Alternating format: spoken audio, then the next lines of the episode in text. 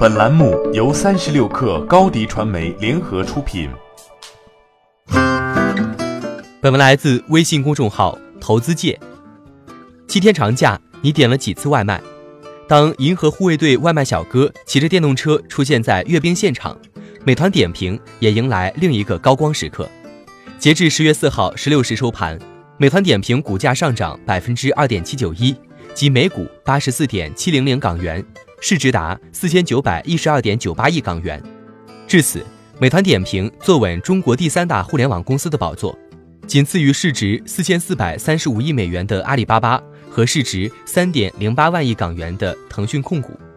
美团点评市值大涨，王兴的身家也水涨船高。九月三十号截至收盘，美团点评股价为每股八十点一零零港元，市值四千六百四十五点八亿港元。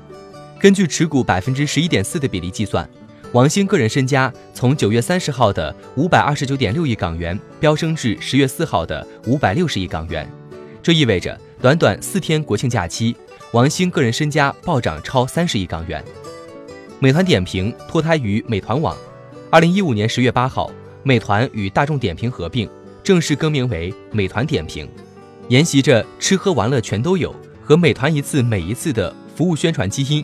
美团点评由团购网站逐渐演变成涵盖餐饮、酒店、旅游、休闲娱乐、外卖等业务的互联网加生活服务平台。二零一八年注定是中国互联网行业星光熠熠的一年，第二代互联网巨头携手奔赴 IPO，小米、猎聘、同城艺龙、映客等联手掀起赴港上市潮，爱奇艺、拼多多、哔哩哔哩、虎牙等陆续登陆纳斯达克。当然，这其中也少不了超级独角兽美团点评。二零一八年九月二十号，美团点评成功登陆港交所，发行价为每股六十九港元。据此计算，美团点评估值为五百三十四亿美元，约合三千八百亿人民币，远超京东和拼多多，与小米实力相当，甚至直追百度。然而好景不长，上市仅仅四个交易日，美团点评破发，之后长期股价不振。短短一个季度左右的时间，美团点评股价自七十港元高点一路下行至四十港元。彼时，质疑美团点评的声音四起，亏损话题重新被提起。据财报显示，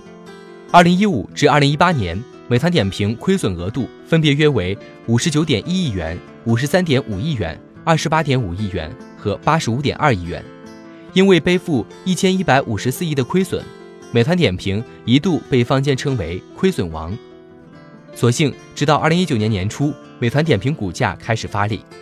从每股四十点二五港元逐步上涨，到了八月初，股价冲过六十港元关口，